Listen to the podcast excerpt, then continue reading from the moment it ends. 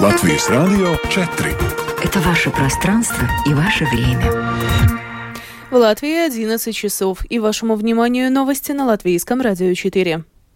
Пожарно-спасательная служба и синоптики предупреждают, что сегодня в Латвии, особенно на востоке, ожидается сильная жара. Воздух прогреется до 33-34 градусов. В связи с этим в восточных районах объявлено желтое предупреждение.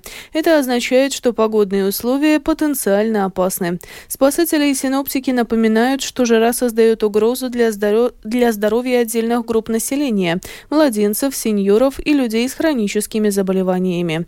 Во многих регионах сегодняшний день будет самым теплым в году. Ожидаются рекорды жары. Более подробный прогноз погоды слушайте в конце выпуска. Мобилизация дополнительных сил на латвийско-белорусской границе – это проактивные действия и сигнал, что шуток не будет. Об этом в передаче «Утренняя панорама латвийского телевидения» сообщил премьер-министр Латвии Криш Янис Каринч.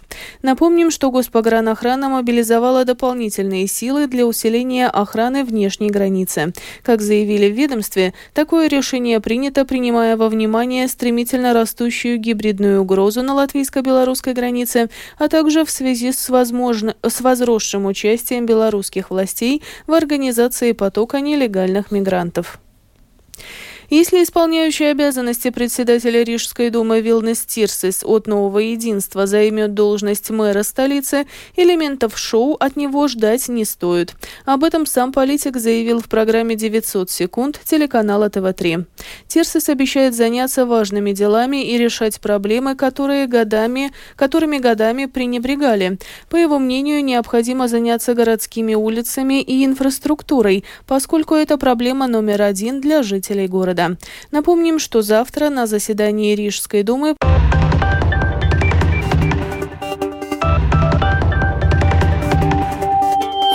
научные открытия и достижения современных технологий, новости ведущих лабораторий и передовые разработки компаний. Программа «Новое измерение». Мы рассказываем о том, каким будет мир завтра.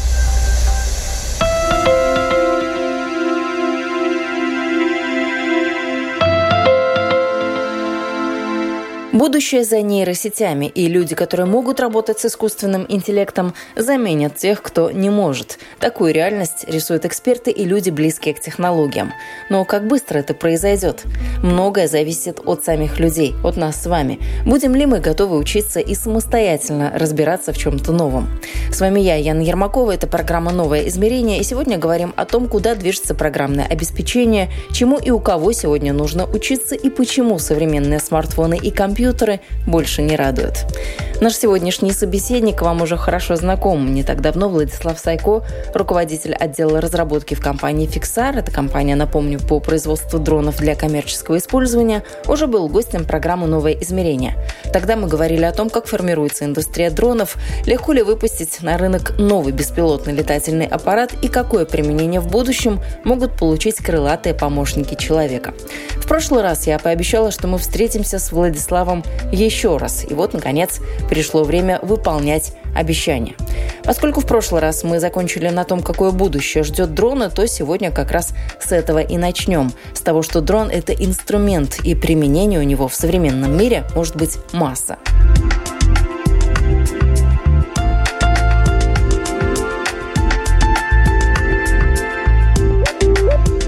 А еще какие-то такие интересные, полезные применения дронов потому что нам всегда же интересны э, вот эти случаи, как, а, ну, что ну, смотрите, это всегда так вещь, наглядно которую, вещь, которую мы, например, пока не пробовали, но которую нас, э, на которую нас все пытаются подвязать, э, это поиск людей в горах после, например, схода лавины. То есть, То есть тепловизор нужно будет Тепловизор не поможет, потому что, ну, если ты в тоненькой одежде, тебя, наверное, увидит тепловизор, но, скорее всего, когда тебя увидят, тебя уже там не станет.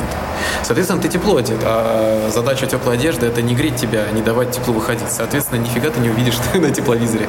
А, поэтому единственная возможность а, найти пропавшего в горах – это а, по, ну, тут два варианта. Первый – по его телефону, ну, понятно, в горах связи нет, соответственно, в данном случае дрон выступает чем? Правильно, по сути, мобильной, мобильной вышкой. Мобильный, мобильный. Приемником. Мобильной сотовой вышкой. Вот. А второй вариант, вот у меня, например, есть лыжный костюм, у меня прямо в нем в, вложен чип, если я правильно понял, он радиометрический. Да? А, соответственно, это тоже специальное оборудование, которое просто лоцирует, и если да, потом туда уже вылетает, например, вертолет со спасательной бригадой. Или если туда можно добраться на ратраке, едет ратрак. Но просто закрыть вот там квадратный километр на ратраке просто в поисках человека, ну, невозможно, особенно если его закопал и торчит там нос или лыжи на, Э, это вот то, чего мы пока не делали, э, но э, запросы подобные есть, мы рассматриваем варианты. А так, я бы сказал так, все-таки, раз уж наш дрон это инструмент, ты все-таки подбираешь инструмент под задачу. Да. И ты даже среди более-менее близких инструментов, ну не знаю, там молоток и киянка, Э, молотком ты будешь забивать гвозди, киянкой лупить по деревяхе, потому что молотком по деревяхе ты оставишь следы, а киянкой гвоздь ты не заколотишь. Хотя визуально, в принципе, очень близко. Так и тут. Э, разные дроны имеют разные плюсы и минусы. И, скажем, разные платформы. Вот так. А, у Фиксара есть преимущества, весьма очевидные. Да? Это простота использования, это простота конструкции, э, в принципе, это высокая скорость полета, это большая площадь или расстояние покрываемые, там есть еще ряд, довольно большой э, вес переносимой полезной нагрузки. Э, соответственно, ты смотришь просто на эти особенности и понимаешь, что, о, вот с такими вот особенностями он очень классный вот тут, тут и тут. Соответственно, он очень классный для любого типа геодезии, потому что аэрофотосъемка тут, ну, ну это очевидное решение, да. А, вот лидар достаточно хорошо, когда большие площади, и, ну, мы все-таки летим достаточно быстро, поэтому для, возможно, каких-то совсем мелких объектов хотелось бы лететь помедленнее. А, но когда это большие площади, ты застрелишься летать на чем-нибудь медленно летящем. Ну, то есть мы там облетели за два дня объект, а на там том же DJI Matrix 300 это будет летаться две недели. Оно будет летаться, не вопрос. Но посчитай, сколько ты заплатишь сотрудникам, которые будут там две недели. Значит, э, то есть любая геодезия, включая и лидар тоже. А, дальше э, любого типа видеонаблюдения, ну, в основном это мониторинг каких-то периметров. Был кейс, когда с помощью нашего дрона и видеонаблюдения э, изучалось и мониторилось состояние водоемов и наличие там рыб, э, иммиграция их. И э, третье, ну вот мы сейчас экспериментируем с emergency доставкой. Вот у нас в Ботсване сейчас клиент, э, там такой вот кейс интересный. Будем смотреть, как э, это будет двигаться. Ну и плюс, вы, наверное, э, успели заметить, у нас такой интересной формы, треугольный стоит э, прототип. Это уменьшенная версия, ну, полностью летающая Фиксара 0.25. Цифры не просто так, 0.07, который, собственно, у нас повсюду торчит. Это, эта цифра, в принципе, максимальный взлетный вес. Семерка у нас 5 килограмм борт, но уже вместе с батарейкой совсем многие обычно там либо топливо, либо батарейки почему-то не считают, либо приписывают полезные нагрузки, что, ну так, не чистоплотно, я бы сказал. А у нас полностью летающий дрон, ничего больше ему для этого не нужно, весит до 5 килограмм. Сейчас мы там оптимизировали его немножко, он у нас уже весит там 4,2. А, плюс полезная нагрузка максимальная до 2 килограмм. Того 5 плюс 2 – 7. А 25 соответственно, вполне логично, точно так же. У нас порядка 15-16 килограмм а, борт уже полностью оснащенный. И еще дополнительно полезной нагрузки можно на, на, напихать порядка 10 килограмм.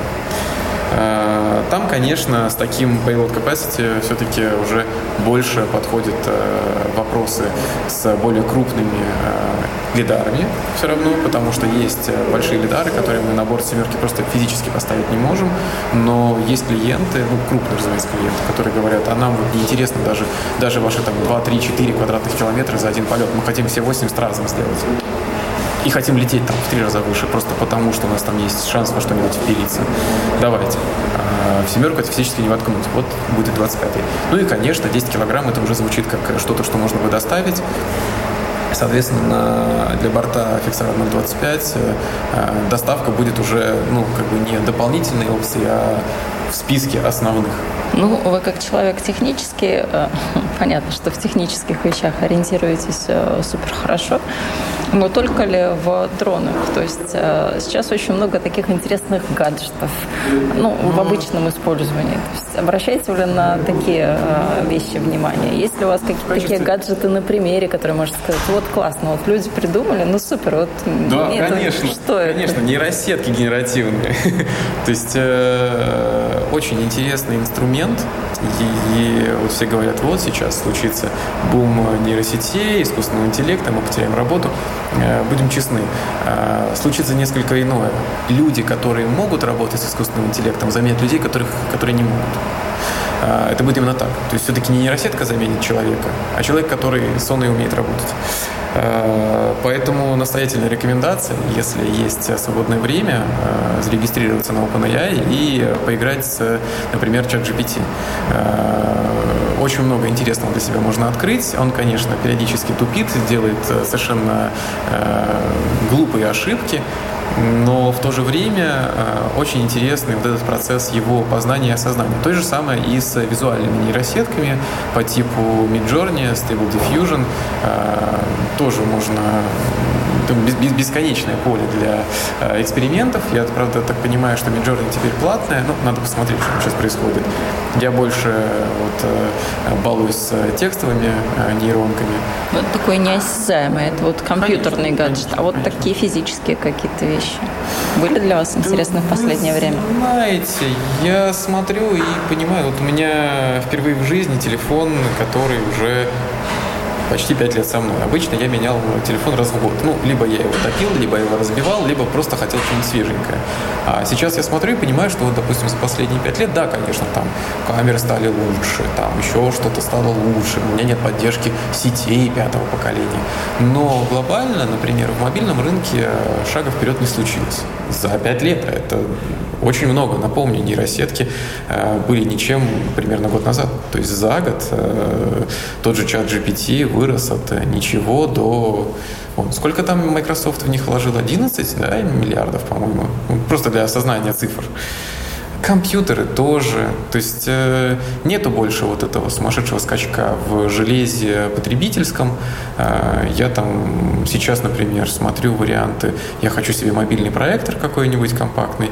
Ну вот там, например, да, э, то, что мне понравилось, что за последние пару лет стали более-менее доступны лазерные проекторы с э, коротким, э, как называется, ultra short throw. То есть, когда у тебя проектор стоит очень близко к... С коротким фокусным расстоянием. Вот. Есть, когда проектор стоит непосредственно уже рядом с проецируемой поверхностью. Потому что до этого это всегда была боль, что нужно найти огромное помещение, чтобы в одном углу поставить проектор и ровно напротив него у противоположной стены на большом расстоянии поставить экран. А сейчас такой проблемы нет, а значит нету этих людей, рук, ног, пыли, которая попадает между, собственно, проектором и экраном и раздражает. А плюс проекторы стали поменьше, полегче. Э, ну и самая главная цена, потому что э, все эти Short Throw раньше использовались для виртуальных досок, а значит, стоили они, там, начиная условно от 5-6, а может даже 10 тысяч евро, потому что основной покупатель кто? Э, институции образовательные, у них денег чуть больше, чем у любого частного лица. Ну, мы не берем там супербогатых людей, имею в виду среднего человека. А сейчас вот эта технология от наверное, не самой популярной э, виртуальных э, досок, э, пришла в рынок ширпотреба, что, в принципе, неплохо. Ой, что еще? Ну и, конечно, дроны, которые ну, вот off-the-shelf решения, тот же DJI, они, конечно, тоже довольно серьезно развиваются. Если посмотреть их решения там четырехлетней давности, то есть прошлое поколение тех же Мавиков и что у них есть сейчас. А так, да, я бы сказал, что железяки последние несколько лет особо никуда не бегут, по крайней мере, в той сфере, которой э, интересуюсь я. То есть, скорее всего, есть э, что-то, что именно за последний там, год-полтора совершило сумасшедший скачок, но я об этом не знаю, просто потому что не интересуюсь. Ну, железяки, как вы сказали, убежали вперед, э, а... Эм... Железяки убежали вперед, э, там, скажем, те же 5-6 лет назад, и с того момента они просто планомерно становятся мощнее, не более того. А, а так железяки как раз наоборот стоят и сейчас убегают вперед софт. А, причем именно вот в направлении всевозможных искусственных интеллектов, нейросеток, потому что ну, скажем, э, любой софт классического, в классическом понимании, да, там, он себя, ну, я бы сказал, исчерпал. То есть огромное количество сейчас чего делается, когда берется уже нормально устоявшийся софтварный продукт, и к нему делается просто там аддон или да, добавочка какая-нибудь, надстройка с поддержкой искусственного интеллекта. Adobe, например, то же самое сделал. Они взяли все свои э, продукты, что есть, и Photoshop, и Illustrator, и все-все-все, и лепят сейчас поверх э, всевозможные расширения, что платные, что бесплатные, для того, чтобы в каком-то виде поддерживать искусственный интеллект. То есть это это новые самолеты, это новая машина. Э, нужно понимать, что оно еще далеко от того, чтобы э, стать, опять же, вот как рынок дронов, именно от рынка еще довольно далек. А, финального, так и нейросетки еще далеки от полноценного устоявшегося инструмента, но если в них не запрыгнуть сейчас, например, да, и проигнорировать, то есть шанс потом бесконечно отстать. Но вам технологии открыли, скажем так, окно в мир в прямом смысле слова, потому что это и профессия, которую вы приобрели благодаря ну, вот тому, что вы захотели связать свою жизнь с технологиями я, и с техникой. Я бы, наверное, сказал, что мне, командировки. мне, наверное, в первую очередь даже окно в мир открыло, открыл именно авиамоделизм, потому что ну, уже третья работа подряд, где я работаю, где, куда я попадаю, по сути, благодаря знакомствам э, вот в нашем таком как бы закрытом авиамодельном клубе, назовем это так. Это не, он не совсем закрытый, он не совсем клуб, и не только авиамоделистов, но если очень грубо, то примерно так. А, но, конечно, без технологий было бы тяжело. Но я к чему? Из своего опыта, вот уже на протяжении сколько лет опыта рабочего? Ну, лет сколько активных? Восемь лет. Восемь лет. А, вот из этого опыта какие бы могли дать советы молодым людям, может быть, будущим студентам? Первое и самое важное, наверное, что я всегда говорю, это то, что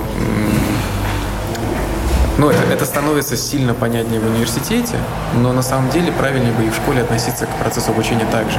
А, просто в школе там учитель может за тобой ходить э, там, с палкой или еще с чем-то, говорит, ну сдай ты эту домашку, или там, ну напиши ты эту, эту контрольную. В университете такого нет. И в университете у тебя именно преподаватель. Он пришел, он тебе рассказал, но он никогда тебе не, не, не, не положит в ротик, не скажет, вот на, сделай, пожалуйста, приди, а приди пересдай, а приди сделай, а приди переделай. А, нет, он тебе просто дал информацию. Это как, э, ну я не знаю, вот э, ты хочешь изучить что-то новое сам, да, и ты там, допустим, пойдешь, почитаешь литературу, пойдешь посмотришь, ну, какая литература, кого я обманываю, 23 год. Э, ты пойдешь посмотришь видос, видосики на YouTube, да. Посмотришь видосики на YouTube, возможно, о боже, это уже слишком много работы, что-нибудь погуглишь, возможно, зайдешь в чат GPT, поймешь, что в Гугле нужной информации нет, спросишь у всеведущей нейросетки, и считайте, что преподаватель на самом деле это еще один пунктик, откуда эта информация может прилететь, но не более того. А, и вот я смотрю, были у нас там ребята и в школе, и в университете, которые получали сказочные оценки, но они закончили э, обучение, и на этом все у них застопорилось. Да, они работают, да, они, наверное, хорошо получают, но я не вижу э, джоя в глазах. А, Радости огонька, да? да. При этом у меня был одноклассник, который, ну вот, будучи вообще не напрягался. То есть ему было неинтересно учиться, ему была неинтересна э, физика, химия, ну, про музыку и ИЗО я даже не заикаюсь. На спорт он не ходил, потому что у него плоскостопие, но чуваку нравилось зарабатывать деньги. Он э, в классе, условно, девятом-десятом, то есть ребенок совершенно несовершеннолетний, э, немножко подкопил денег, которые ему выдавали на личные расходы, и пошел, списался с ребятами где-то на Алиэкспрессе, нашел фабрику, которая делала наушнички, сказал, а пришлите ко мне вот 10 штучек, но я потом закажу сразу 10 тысяч, потому что вот сейчас будет. Э, ему прислали, разумеется, что делает продавец, когда ты ему говоришь, что я куплю дофига, он, конечно, отберет самое лучшее, прислал, чувак это здесь продал, получил кучу денег и счастливый пошел дальше. То есть э, весь этот э, эпос к чему? Самое важное заниматься тем, что интересно. Потому что если не интересно, если не нравится, э, ты либо это не сделаешь, либо не доделаешь, либо у тебя будет получаться хреново, либо э, может даже получаться будет хорошо, но ты будешь страдать каждый, каждый день. У меня есть одноклассник, который э, закончил школу и сказал, хочу быть историком. Вот мы с ним вдвоем, э, у нас были баталии периодически, практически дуэли, где мы обкидывались дурацкими вопросами исторического характера, и э, противник должен ответить на этот вопрос. Если нет, ты очко не получаешь. Ну и там у нас шел счет. Э, он очень хотел э, стать археологом, прям вот мечтал. Э, мама ему сказала, нет, будешь юристом. Он сказал, окей. Он пошел, он отучился, он э, получил диплом, он пришел, положил диплом маме на стол, сказал, мама, спасибо, у меня есть диплом, э, вот он тебе, он тебе был нужен, пожалуйста. И на следующий день пошел, записался в ЛУ на исторический факультет. Потому что самое важное делать то, что нравится, иначе это просто жизнь прожита зря. Ну а такие профессии, которые не в технологиях, они насколько вообще имеют место быть? Если вы чуть-чуть раньше сказали о том, что кто сейчас не в технологиях, срочно бегите. Потому что будущее за этим. Нет, не совсем так. Профессии творческие точно так же нужны, важны и останутся, но и там тоже было бы неплохо а, хотя бы понимать э, своего конкурента в виде той же нейросетки, например. Поэтому, а, возвращаясь к той фразе, не нейросетки заменят людей, а люди, которые с нейросетками работать могут, заменят людей, которые не могут. Только и все. То есть историки тоже имеют Конечно, место в современной жизни. Однозначно как и все другие классические профессии, и врачи, и музыканты, и, и, и художники, и, и артисты, и актеры, я не знаю, кого бы еще назвать. Это мы давали совет молодому человеку. Нужно учиться смотреть э, по сторонам широко открытыми глазами, конечно. впитывать в себя все новое, по возможности и, и самое, самое важное, это, конечно, э, искать то, что интересно. Это потому что Иначе оно не пройдет. И э, относиться нужно именно к учителям даже в школе, как просто возможности, когда ты поймешь, что тебе интересно, э, к этому человеку прийти и э, получить что-нибудь, вот эту вот добавленную стоимость. Да, учителя бывают разными. Есть учитель, который в 0-0, как только урок заканчивается, стоит говорит, а ну-ка все нафиг из класса, и ни слова с вами больше не говорит.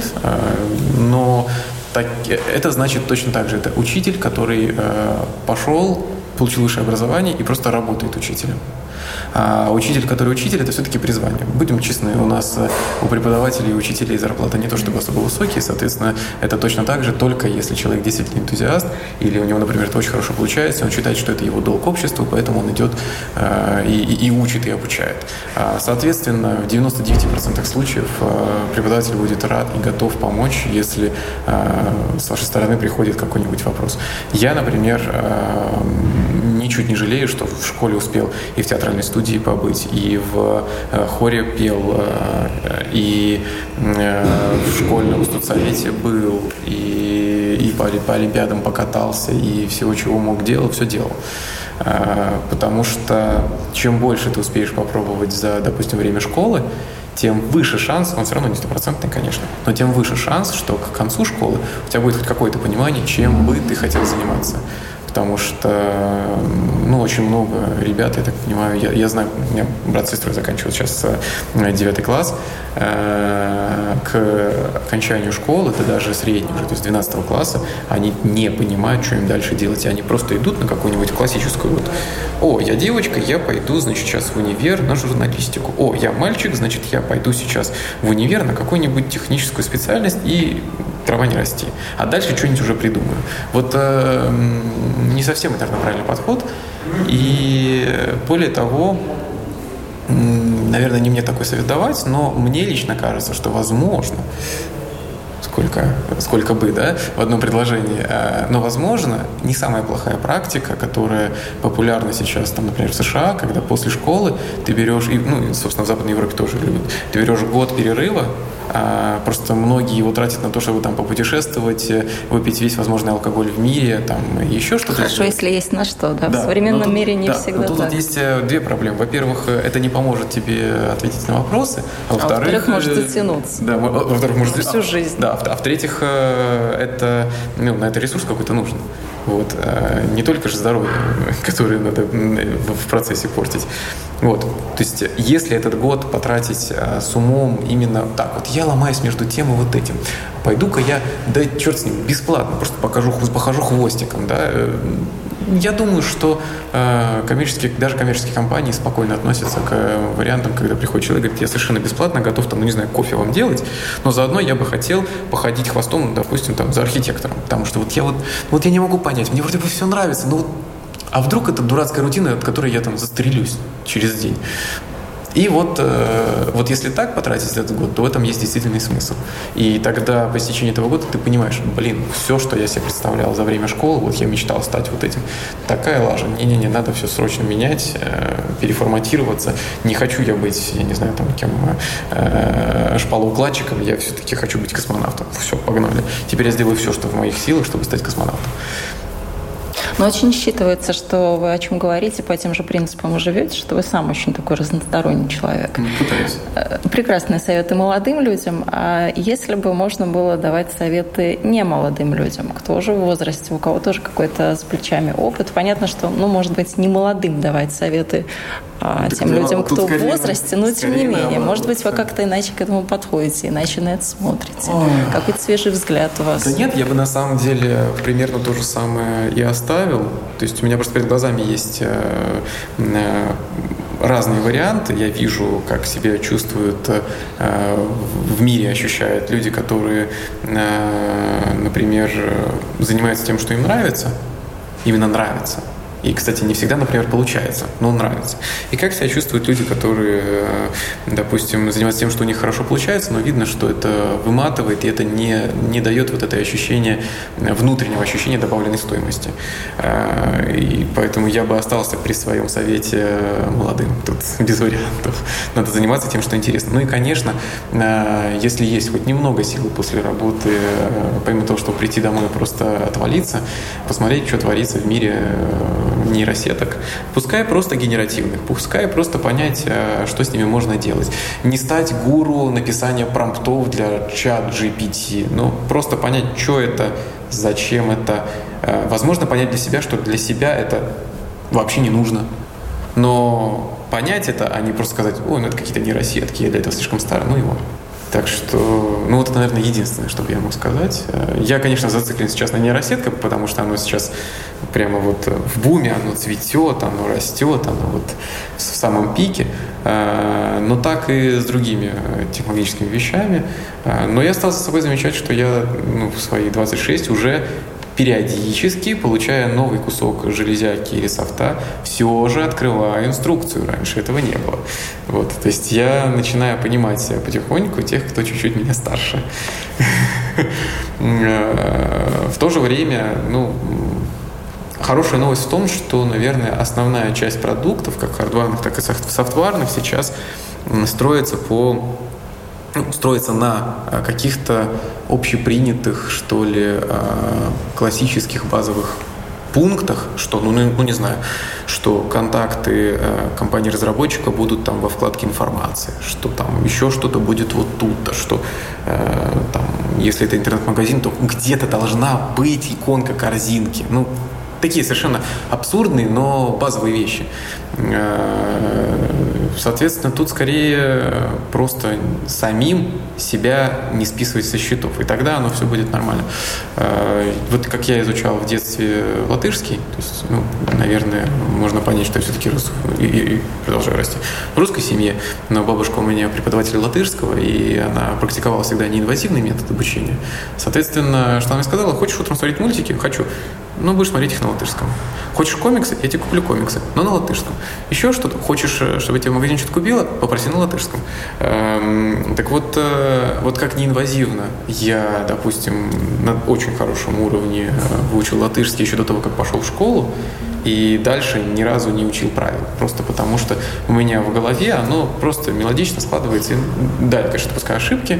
Э, в последнее время я меньше говорю на латышском, я больше говорю на английском в силу работы. Поэтому латышский однозначно деградировал, но вот так же неинвазивно практически на заднем плане нужно просто быть э, ну, в курсе того, что творится э, в технологиях, там, в искусстве, я не знаю, в политике чтобы просто не чувствовать себя выкинутым. И главное, самому себе не говорить, ну все, мне уже там 40, я уже никому не нужен. Вот, вот просто без этого существовать, и тогда все нормально будет.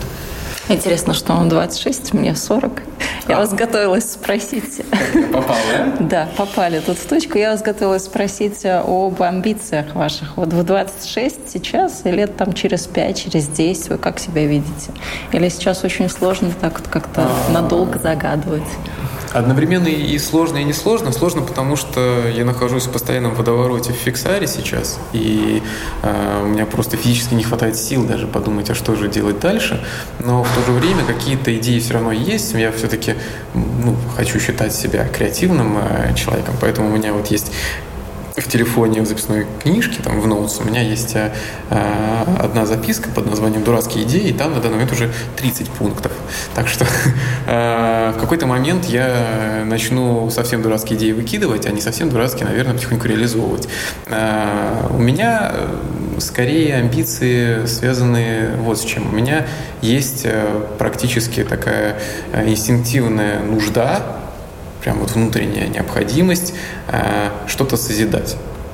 Да? То есть э, я, например, поэтому не могу себя никак заставить заняться, например, каким-нибудь бизнесом, купи, перепродай. Просто в принципе я, я уважаю людей, которые этим занимаются, потому что я понимаю, что это тоже не такая уж простая работа, но я понимаю, что я этим заниматься никогда в жизни не смогу, я просто, ну, ну это не мое. Да?